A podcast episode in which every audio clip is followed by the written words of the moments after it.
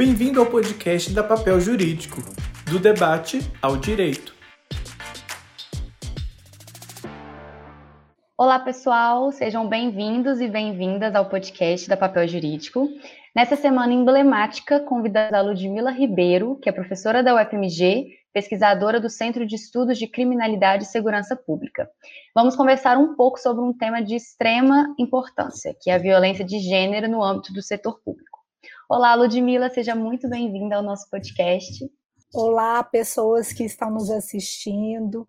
Queria agradecer a toda a equipe do Papel Jurídico pelo convite. Para mim é um prazer e uma honra poder conversar com vocês sobre este tema que é tão caro para todas nós, mulheres, com e certeza. é tão caro para a nossa sociedade. Exatamente. Para a gente que é um prazer ter você aqui. Inicialmente, eu gostaria que você situasse o pessoal sobre o que é violência baseada no gênero e de que forma que ela se estabelece na nossa sociedade. Então, a violência baseada no gênero é toda essa violência que é relacionada ao papel que as pessoas representam. Né? Hoje tem toda uma discussão sobre o que seria gênero. Historicamente, gênero veio primeiro muito conectado com essa ideia de masculino e feminino, né? ou seja, como que as pessoas se apresentam na sociedade. Então, seria uma violência decorrente dessa representação do papel é, de gênero, né? ou seja, é, e aí sempre uma dimensão muito relacional, que seria pensar o feminino em oposição ao masculino, o feminino em complementação ao masculino. E mais recentemente, há uma discussão que aborda outros tipos de papel, por exemplo, os papéis relacionados aos transgêneros, né, que são os homens os homens biologicamente que representam papéis femininos e as mulheres biologicamente que representam papéis masculinos. Mas também é uma discussão que abarca outros tipos de gênero, né? Ou seja, tem toda, especialmente na América Latina, tem toda uma discussão sobre como que a gente precisaria superar esses binarismos, né? Especialmente a partir da teoria queer. Então, a Heloísa Buarque de Holanda é uma importante referência nesses estudos da área, sobre como se pensar o gênero para além desse binarismo. Então, quando a gente está falando de violência baseada no gênero, a gente está falando de uma violência que é colocada ou que é apresentado em relação a alguém em razão do papel que essa pessoa representa, seja ele masculino ou feminino, já que a nossa sociedade ainda é muito demarcada por esse binarismo. É, uma forma de se pensar essa violência é pensando, talvez fazendo uma analogia com as piadas. Então, por exemplo, é, o Adilson Moreira, que é um importante pesquisador da área jurídica, ele tem toda uma discussão sobre o racismo recreativo. E ele chama muita atenção para como as piadas, que fazem parte do nosso cotidiano, nos ajudam a entender mecanismos de opressão. Então, a gente pode fazer a mesma coisa com relação ao gênero, né? Ou seja, uma série de piadas, é, uma série. E o riso, ele tem muito essa capacidade de tirar o véu da violência. Então, tudo aquilo que nos faz rir, tudo aquilo que é muito jocoso, diz muito sobre a nossa dificuldade de é, lidar com esses papéis. Então, a gente pode pegar, por exemplo, o comentário do nosso presidente da República, né? Ah, você está parecendo uma pessoa que não é desse gênero, né? Ou seja, você está parecendo uma mulher, quando na verdade você representa um papel masculino. Então, todas essas piadas estão dizendo sobre violências e violências que são praticadas cotidianamente na nossa sociedade. Até pegando um gancho nessa questão das piadas, a gente vê que o setor público em geral, o judiciário e as diversas esferas, elas são um reflexo dessa nossa sociedade, que é machista, homofóbica e extremamente patriarcal. É, você já, de, já, deu, já até deu algum exemplo, mas assim, você poderia exemplificar de que formas essa violência baseada no gênero que as mulheres são submetidas diariamente? Outros exemplos que às vezes as pessoas acreditam que seja uma coisa tranquila, não percebe, mas são uma maneira de violentá-las com base no gênero? Então, a gente pode pensar, inclusive, o sistema judiciário a partir de duas lógicas. Uma primeira é o lugar que as mulheres têm dentro do poder judiciário como funcionárias públicas. Então, é, a gente tem visto, especialmente no caso do poder judiciário especificamente, que o número de mulheres ingressantes na carreira da magistratura tem crescido nos últimos anos. Né? Ou seja, é uma instituição que está se abrindo mais a essa a possibilidade das mulheres representarem esse papel, de exercerem essa função de magistradas. Contudo, o que a gente percebe, especialmente em provas, ou especialmente na parte mais relacionada a entrevistas, ou mais do que isso, quando elas começam a exercer a função, é muito uma questão de você não vai dar conta, é, como é que é que você vai conciliar o papel de mãe com o papel de juíza, é, o fato de que muitas vezes as primeiras posições de, na carreira vão ser no interior, então é como é que é que vai ser uma mulher sozinha morando no interior. Então a gente está falando de comentários que são machistas, e são machistas por quê? Porque essas questões nunca são colocadas para os homens. Então, é, tudo que a gente está pensando sobre violência simbólica, a gente precisa pensar assim: esse tipo de comentário, esse tipo de piada, eu faria para alguém que não tem esse perfil, né? Ou seja, é, dificilmente eu perguntaria para um homem: você tem medo de ir para uma cidade do interior? Você tem medo de não conciliar o papel de paternidade com a Exatamente. função de juiz? Né? Então, é, esse é um primeiro ponto. Agora, em outras carreiras, como por exemplo é o caso no Ministério Público, as mulheres ainda estão aquém dos homens do ponto de vista da sua representatividade. Então, você tem aproximadamente um terço de mulheres exercendo essa função. Então, isso significa que você tem uma certa barreira na entrada para essa função. Como é que, é que a gente. Ah, mas como é que é que você pode afirmar esse tipo de coisa? Olha, as mulheres hoje são é, se não a maioria, uma boa parte dos cursos de direito, né, elas representam aproximadamente quase 60% dos estudantes de direito. De maneira geral, quando a gente olha a população adulta, as mulheres têm mais anos de escolaridade do que os homens, então isso me leva a crer que no mundo jurídico não é diferente, então são mulheres que são muito qualificadas para essa função. Então tem algum mecanismo que faz com que elas não, é, que seja mais difícil para elas conseguir essa aprovação no concurso para o Ministério Público. Então, provavelmente tem aí algum tipo de barreira de gênero, né? Não é possível afirmar, porque a gente não sabe, é, tem uma parte do concurso que a gente não consegue ter acesso, né? Ou seja, especialmente as provas orais. Mas alguma Sim. coisa acontece ali que as mulheres não conseguem ingressar tanto. Então, a gente tem menos mulheres nessa carreira do que nas demais. E quando a gente olha para o sistema de justiça criminal, no caso das polícias, aí a gente tem uma é, uma representação ainda mais clara dessa sociedade é, machista. Por quê? É, as polícias, especialmente as militares, elas têm cotas máximas para as mulheres. Então, a, a, por exemplo, as polícias militares em geral, mesmo a Constituição proibindo qualquer discriminação baseada no sexo, as polícias militares colocam que as mulheres só podem representar 10% de toda a sua força pública. Então, isso significa que as mulheres competem por um percentual muito menor de vagas. Então, é um concurso muito mais difícil para elas do que para eles, porque tem uma competição muito maior. Então, isso por um lado. Então, a gente está olhando essa estrutura. Então, uma estrutura que não é totalmente aberta a essas mulheres. E por quê? Isso é diferente em outros países do mundo? Infelizmente, esse é um padrão que o Brasil segue. Né? E por quê? Porque essas atividades relacionadas à aplicação da, da lei, elas ainda são vistas como essencialmente masculinas.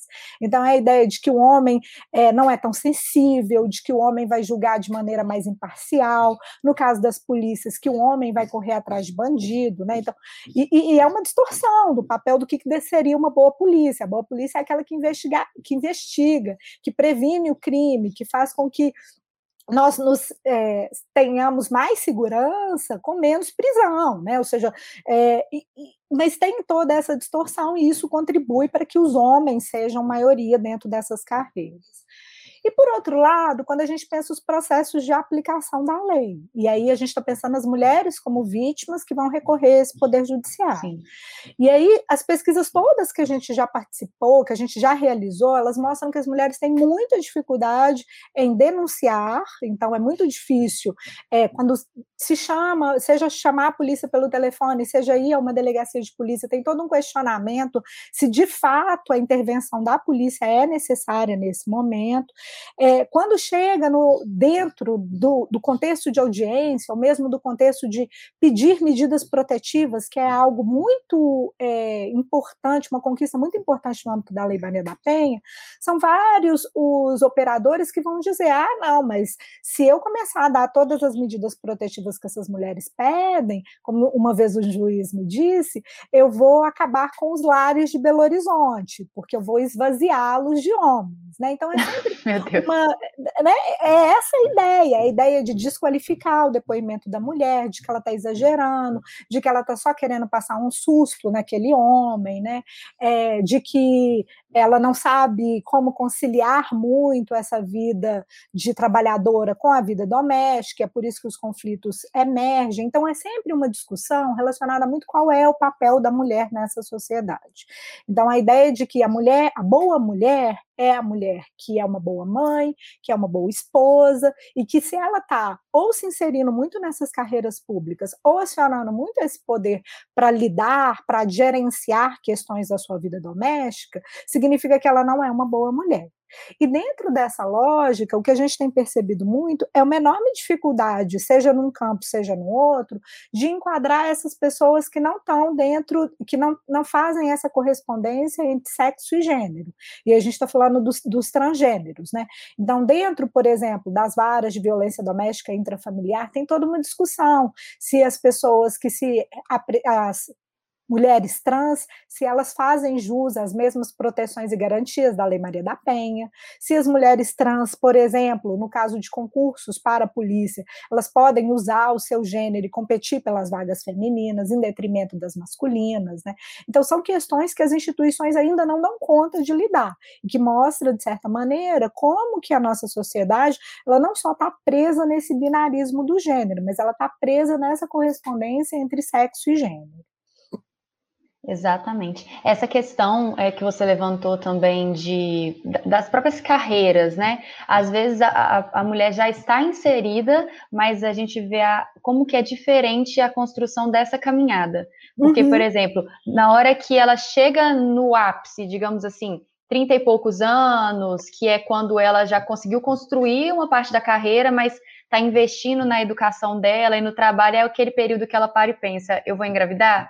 Uhum. eu vou uhum. ser mãe. E aí, quando ela é mãe, querendo ou não, não tem como, desacelera aquilo que ela estava construindo, muito porque muitas das responsabilidades recaem sobre ela e ela fica em desvantagem do papel masculino que não vai ter essa, essa preocupação de chegar lá na frente e pensar nos seus 35 anos se vai ter essa interrupção na carreira profissional. E assim, a gente vê que muitas mulheres às vezes não alcançam patamares uhum. iguais aos homens justamente por isso, porque elas têm essa interrupção. Inclusive, uhum. Ana, tem toda uma pesquisa sobre como que as mulheres, qual é a distribuição das mulheres por posição dentro do judiciário, né? Então tem lá a questão da primeira entrância, segunda entrância, se as mulheres, é, quantas mulheres são desembargadoras, presidentes de tribunais, e a gente vê isso claramente. Né? A gente consegue dar números para o que você acabou de descrever. Então você tem uma uma proporção que não chega a 10% de mulheres como desembargadoras. E elas são, hoje, 50% das magistradas. Então, o que, que explica tamanha desigualdade? É exatamente essa necessidade de fazer uma escolha, né? Ou seja, eu preciso retardar, talvez, a minha ambição profissional se eu tenho uma ambição pessoal também. E aí volta para essa discussão do começo. Por que, que é que a gente fala que gênero é uma representação de um papel? Porque a gente parte do princípio de que por eu ter nascido homem ou por ter nascido mulher, eu tenho que representar, eu tenho que exercer determinadas funções na nossa sociedade. E as funções masculinas são exatamente essas funções relacionadas aos cuidados domésticos, aos cuidados com os filhos, e isso ainda não é distribuído e de forma igualitária na nossa sociedade. Então, de fato, as mulheres precisam fazer uma escolha em determinado momento da vida, algo que não se coloca para os homens. Né? Aliás, os homens são parabenizados quando eles se envolvem nesse tipo de função. Né? A ideia, se você é um bom pai, nossa, parabéns, você está indo além do que essa sociedade espera de você. Ou se você, por exemplo, decide postergar uma promoção na carreira porque você quer ficar mais tempo com os filhos você vai ser o um modelo, você vai ganhar lá, provavelmente. É, vai ganhar sair... o prêmio, né? Exatamente, vai sair no, no, jornal lá do Tribunal de Justiça, como pai modelo, prêmio, né? Ou seja, por quê? Porque você está saindo fora, você está indo além do que se espera de você em relação à representação desse papel. Exatamente. Eu costumo brincar que é, nessas situações a gente tinha que dar uma medalha de obrigada por fazer o mínimo, parabéns por fazer o mínimo, né? Exatamente. Porque... obrigada por, numa sociedade moderna, entender que a gente precisa sair dessa discussão de binarismo de gênero, né? Homens Exatamente. e mulheres devem representar mais ou menos os mesmos papéis. Exatamente. Mas mudando um pouco é, de, dessa ótica, recentemente a gente viu o caso da deputada Isa Pena, do PSOL, que foi assediada em pleno exercício das suas funções e mesmo existindo um vídeo que comprovasse o assédio que ela sofreu, ela precisou se expor e verdadeiramente lutar pelo direito de defesa contra o deputado que a assediou no plenário. É, de que modo que essas situações deixam evidente a urgência de se estabelecer políticas públicas mais eficazes no que tange ao combate da violência de gênero e mais especificamente nesse caso ao próprio assédio? Olha, eu acho que o, o, caso da deputada Isa Pena é apenas assim um exemplo dramático do que várias Sim. mulheres vivenciam nessas instituições que são muito masculinas. Porque a gente precisa lembrar que hoje há toda uma política de cotas dentro do legislativo uma representação, uma representatividade feminina muito pequena dentro das casas legislativas. Em alguns estados, essas mulheres não somam sequer 10% de toda a bancada. Então, é, eu acho que esse ponto é muito importante, porque a gente está pensando numa função masculina que foi pensada para homens e que só recentemente as mulheres têm conseguido al alcançar e ocupar com maior expressividade. Então, é um mundo, né? E aí volta de novo para a nossa questão do, do sistema de justiça criminal, porque a gente precisa pensar que no âmbito é, num lugar onde você só tem homens, esses homens vão se comportar da maneira que eles acham que é a maneira como eles se comportam no espaço público, de uma forma muito impune com relação a assédios, com relação a cantadas, com relação a comentários sobre a aparência, né? Então, é, quando a gente fez o survey com todas as organizações policiais, que foi um survey que eu participei com a equipe do Fórum Brasileiro de Segurança Pública, o que a gente viu é que comportamentos como esse é, do deputado em relação à deputada Isa Pena é, são muito comuns dentro das organizações policiais. E por que, que isso acontece? É, eu acho que isso acontece por dois motivos. O que as nossas pesquisas mostram é que só esse lado da repressão ele não é suficiente. Ele é importante porque ele, ele permite vislumbrar determinados comportamentos como agressões. Então, vou dar um exemplo concreto. Quando eu estava realizando uma pesquisa com as mulheres que tinham acessado as varas de violência doméstica e intrafamiliar, pleiteando as medidas protetivas da Lei Maria da Penha, várias me diziam sobre a importância importância, por exemplo, das novelas, do fantástico, em dizer que, por exemplo, é, frases agressivas, tapas, ou mesmo é, pegar o celular da pessoa e ficar vendo todas as mensagens, que isso eram violências. Né? Então, essas mulheres estavam dizendo: olha, para mim aquilo era natural, para mim aquilo fazia parte do meu cotidiano. Então, a partir do momento em que eu começo a ver aquilo como violência, eu tenho chance de acessar essas instituições que podem me proteger e que podem reprimir. Né? Então, acho que isso é um ponto. Agora, o segundo ponto é que a gente não repensa os mecanismos de educação ou de socialização da nossa sociedade. Então, esses homens, eles aprenderam a se comportar dessa maneira e eles naturalizam. E por que, que isso é, é tão relevante no caso da deputada Isa Pena? Por que, que é que não foi algo imediato, mesmo tendo a gravação? Porque a gente está falando de um mundo que é todo especialmente ali dentro, né, da, dentro da Assembleia Legislativa, é um, um mundo que é masculino, então é um, um mundo que vai falar, isso é natural, isso acontece todo dia, por que, que você está fazendo tanto barulho por isso, né, é, larga para lá, deixa para lá, isso é uma tá coisa... Está querendo ganhar mídia, né, está tá querendo aparecer. Mídia, exatamente, que é a mesma coisa que as mulheres escutam nas delegacias, e elas escutam, e aí eu acho que esse é o ponto mais importante, elas escutam não porque esses funcionários não, é, não acham perdão. Elas escutam porque esses funcionários fazem parte da nossa sociedade. Então, eles também aprenderam que aquilo é natural, que aquilo é normal, que aquilo é, faz parte do cotidiano. Então, para que, que você vai criar todo esse rebuliço? Então, eu acho que a grande questão é que a gente precisa agora, é, com os avanços da Lei Maria da Penha, a gente precisa pensar em outros mecanismos que não sejam esses mecanismos apenas repressivos. O grande problema é que esse debate é um debate que é um pouco interditado na sociedade brasileira. Então as pessoas falam contra a ideologia de gênero, né?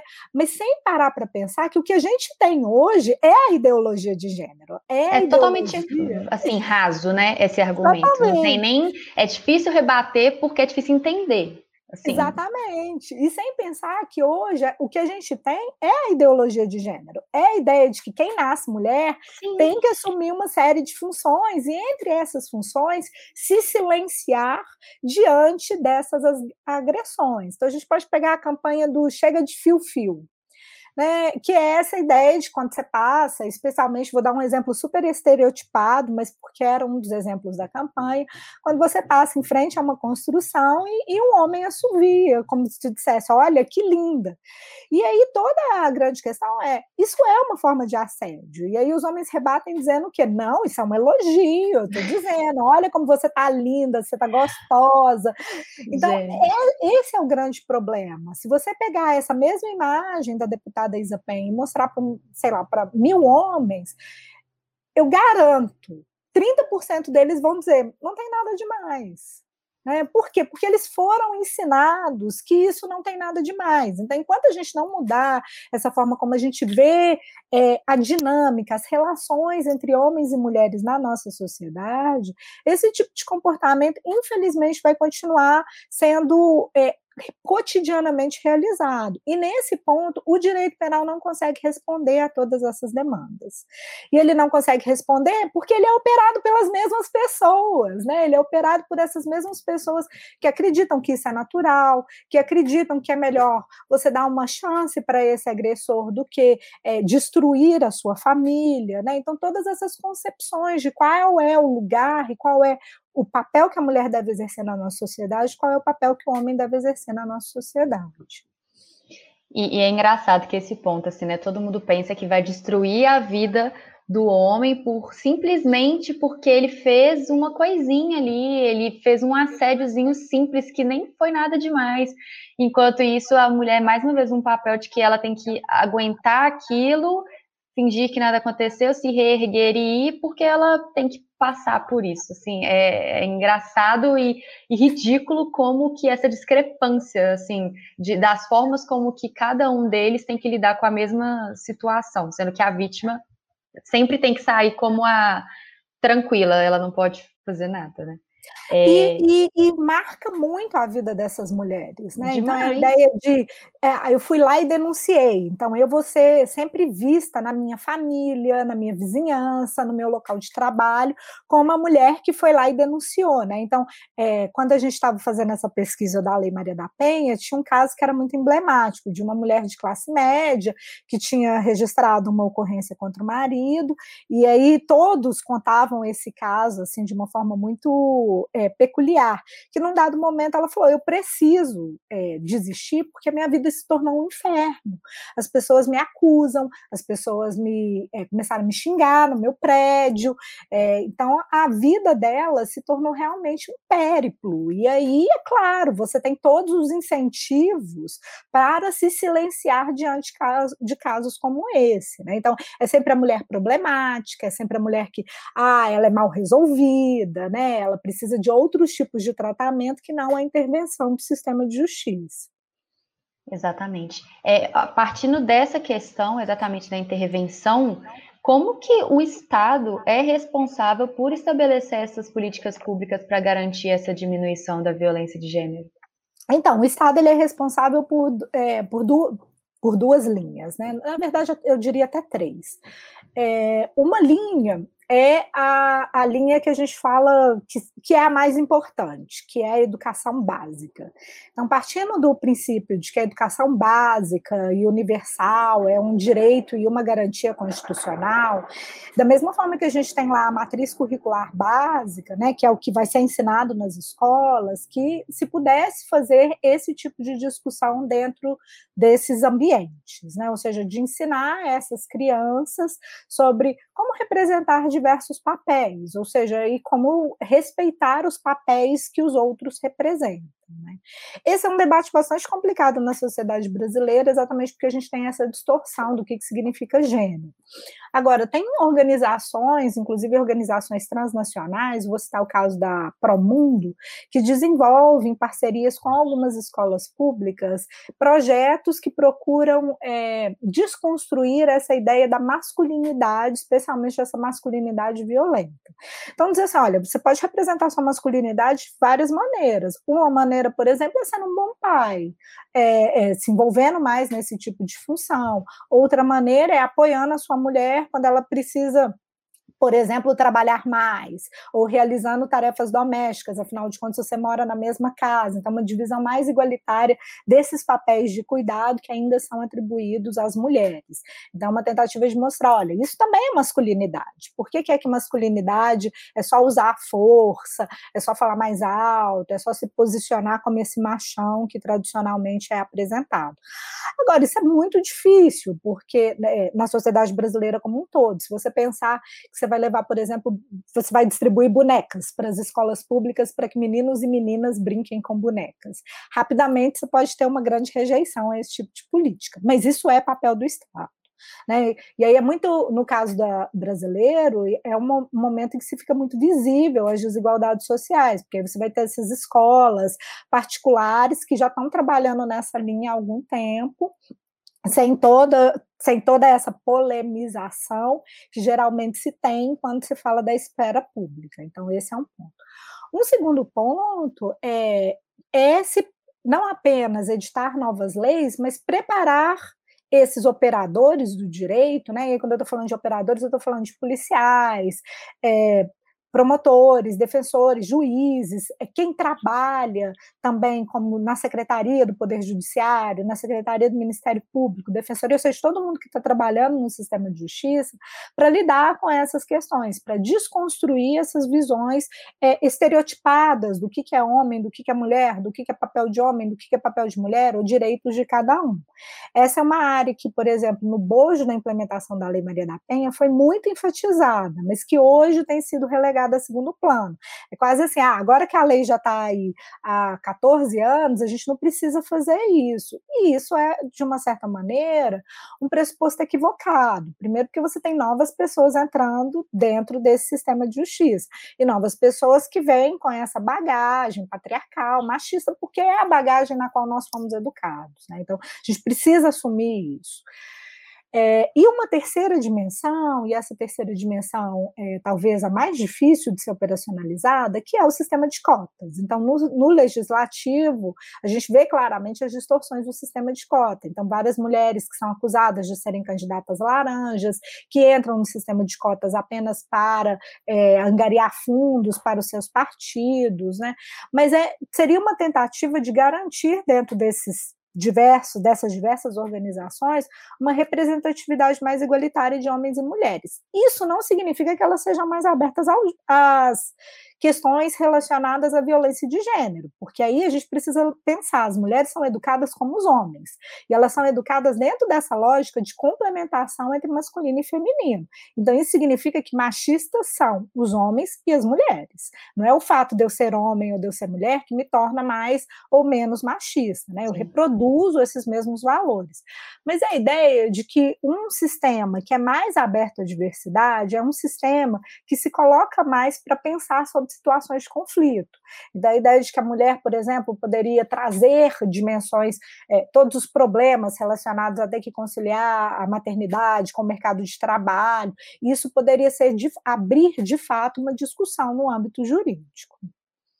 Sim, é, é porque realmente, assim, pensar que às vezes eu acho que tem muito isso, esse conflito dentro do próprio movimento, dos movimentos feministas, por exemplo, de que todas as mulheres têm que pensar igual, de que todas as mulheres têm que buscar as mesmas coisas, e é bem longe desse sentido. Mas é exatamente abrir espaço para que todas elas tenham a oportunidade de se manifestarem e, e modificar as questões que entendam ser pertinentes, até mesmo para a própria realidade, né?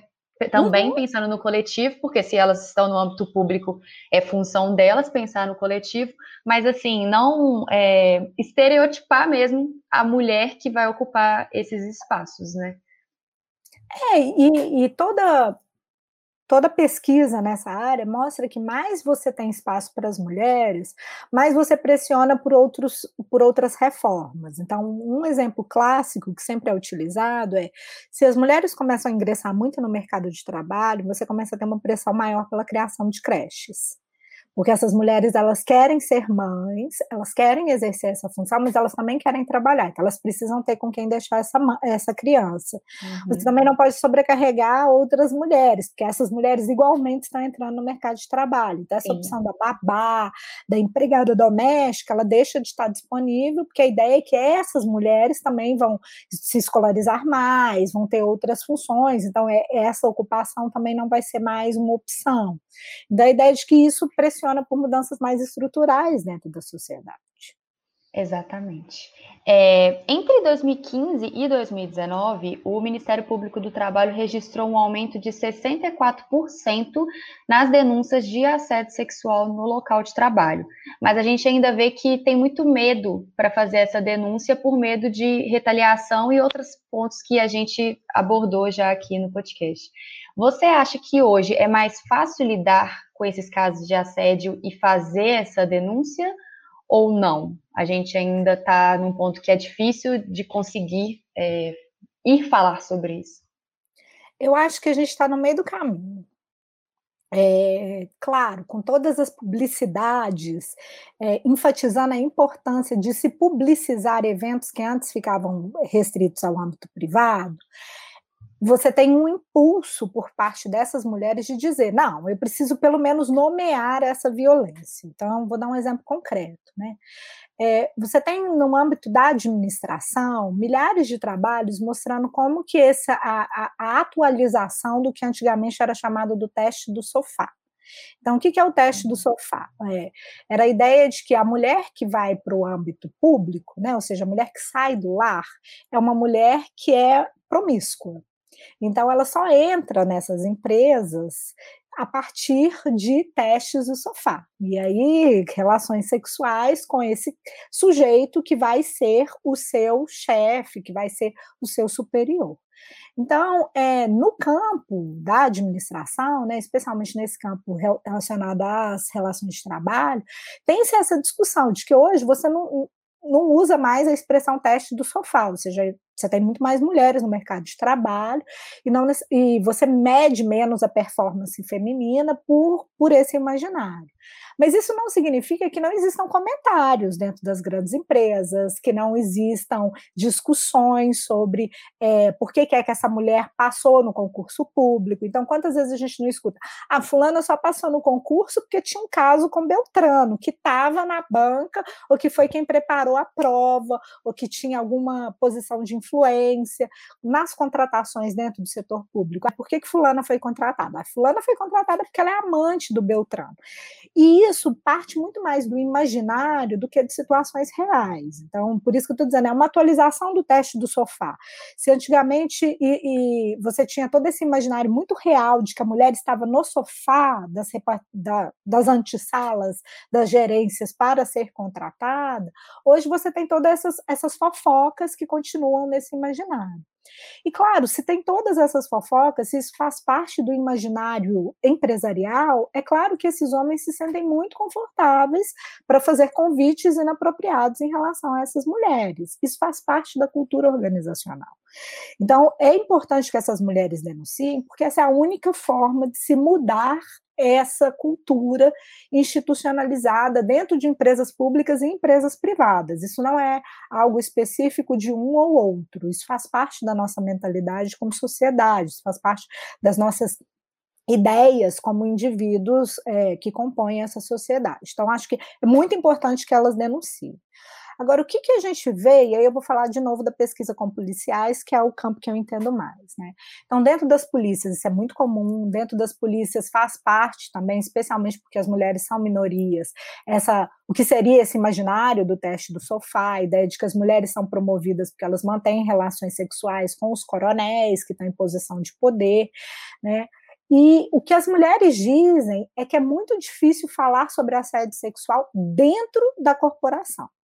Então, é sempre essa ideia de que você precisa denunciar externamente. E por que, que é que seria importante que a gente falasse internamente?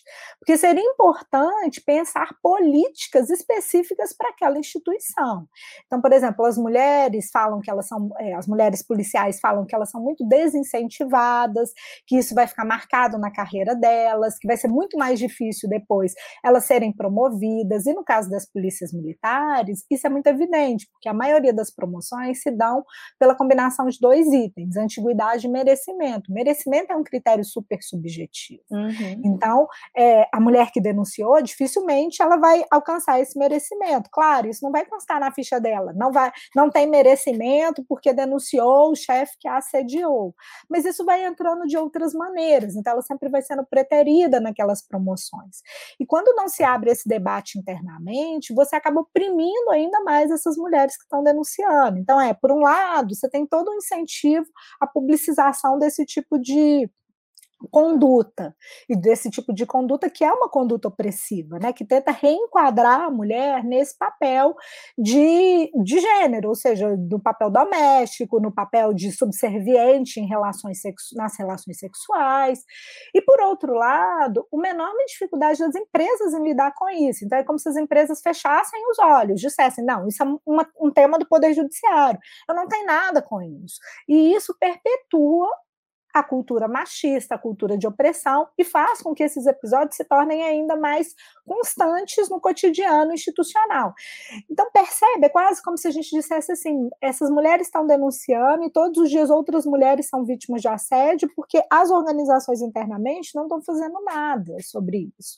Então, eu acho que, por exemplo, o caso da Rede Globo né, é um ótimo caso para a gente pensar sobre isso. Então, a Rede Globo criou um sistema de compliance, mas o sistema de compliance é do tipo: olha, mas espera aí, não, não vem denunciar, é, cuidado. E aí sempre essa ideia de que é muito mais fácil procurar uma intervenção externa do que administrar o problema internamente. Com isso se perpetua essa cultura de assédio e essa cultura é, opressora. Né? Então, acho que as empresas precisam criar canais efetivos no quais, nos quais as mulheres se sintam confortáveis em denunciar. Elas não achem que isso vai ser simplesmente como a gente diz, para inglês ver, né? Mas que isso de fato pode reverberar em termos de ações. E que ações poderiam ser feitas? Olha, cursos de reciclagem com todos os profissionais, é, dinâmicas, reflexivas, né? As pessoas são muito, nós, em, gerais, em geral, como sociedade, somos muito visuais. Então, quando você vê um caso de assédio acontecendo na sua frente, fica mais fácil identificar, fica mais Sim. fácil entender, inclusive, quais são os efeitos disso. Né? Então, acho que é isso que a gente precisa começar a pensar, ou seja, de novo, o direito penal, né, ou, ou os mecanismos mais repressivos, eles não vão dar conta sozinhos de resolver isso. É, essa questão das empresas eu vejo muito como transferência de responsabilidade mesmo, porque o que eles pensam?